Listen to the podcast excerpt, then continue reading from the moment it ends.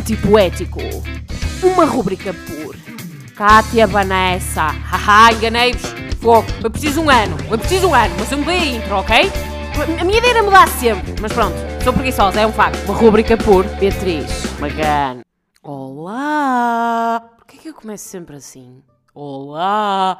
Parece meio deficiente da cabeça, não é? Porquê que eu não começo tipo olá? Ou olá! Ou lá! Ou lá! Ou...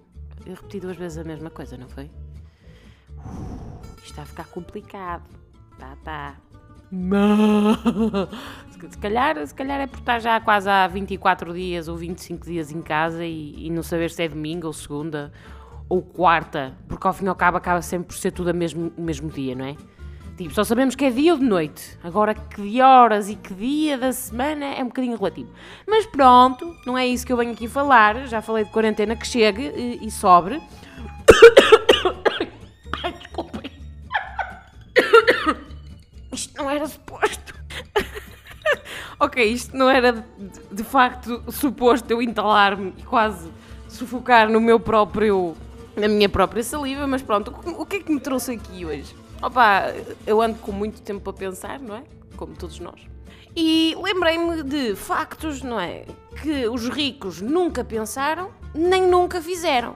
Nomeadamente, rapar um tacho. Atenção que esta afirmação pode ter um duplo sentido, não é? Rapar no sentido de rapar para comer ou rapar no sentido de lavar, não é? Por exemplo, espremer até ao tutano uma pasta dos dentes. Imaginem lá o Cristiano Ronaldo ou a Paris Hilton, tipo, espremer, assim mesmo, é empurrar aquele resto seco de pasta dos dentes. E nós é sempre, caramba, isto ainda dá para mais uma vez. Isto diz 250 ml, não, isto tem 300, isto vai para dar mais, eles andam-me a enganar. Ou então mesmo, o mesmo se aplica aos shampoos, não é? Quem é que nunca pegou numa tesoura para raspar aquele bocado de shampoo que está filha da mãe que ele está ali entranhado e nós abanamos e aquilo não sai. Imaginem lá o Ronaldo a fazer isso. Não fazem, não fazem. Ou ver o saldo da conta, juntar dinheiro. Imaginem o, o Ronaldo a fazer um pé de meia para ir de férias. Não faz, não faz. Ou fazer uma cama, ou arrumar a roupa, ir a Espanha abastecer um friado para poupar uns, uns cêntimos, navegar no LX à procura de pechinchas, ou então pertencer a grupos que dizem emprego no Porto e Lisboa. Preocupar-se, por exemplo, uma coisa que eu duvido que os ricos nunca se preocupem. Opa, se o carro, se o carro ficar no parquímetro depois da hora, estão-me a cagar, paga multa. Ou então imaginem o Bill Gates, não é? A usar cupões de desconto. Imaginem lá o Bill Gates a pagar. Primeiro ele não vai às compras, mas vamos pôr num universo em que o Bill Gates. O Bill Gates. Bill Gates? Bill Gates. O Bill Gates vai ao supermercado, não é? entrega um talão de desconto de 10% no atum. Não acontece, não é? Dividir a conta com amigos. Não, tipo, cada um, hoje pago eu, amanhã pagas tu. Não, não há esse tipo de coisa. Olhar para o preço das etiquetas. Eu acho que eles, eu acho que eles nem sabem que existem etiquetas com um valor sobre o que custa aquilo que eles estão a pagar. Eu acho que, eu acho que eles nem. Pá, são coisas que não existem, não é?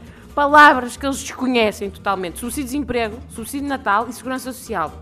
Pá, eles não fazem a mínima o que é que se... Filas de espera. Eles já ouviram dizer que existe. Mas é tipo as bruxas. Eles sabem que existem, mas nunca, nunca as viram. Estão a ver? Marcas como Primark e Ryanair não, não sabem o que é. Por exemplo, eles nunca tiveram a sensação de ter a carteira cheia de cêntimos ou de ver uma velhinha a pagar 10 pães com moedas de um cêntimo. As mulheres ricas nunca saberão o que é que é o tecido polar.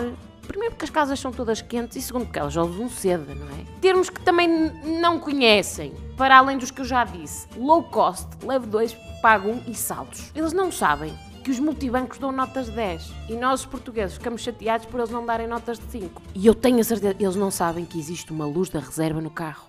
Eu acho que se aquela luz ligar no carro, eles vão pensar que é uma avaria. O termo prato do dia, eles não sabem que existe papel higiênico só com uma folha nem guardanapos de papel. Usar uma marmita. Marmita deve ser um termo que eles vão achar, sei lá.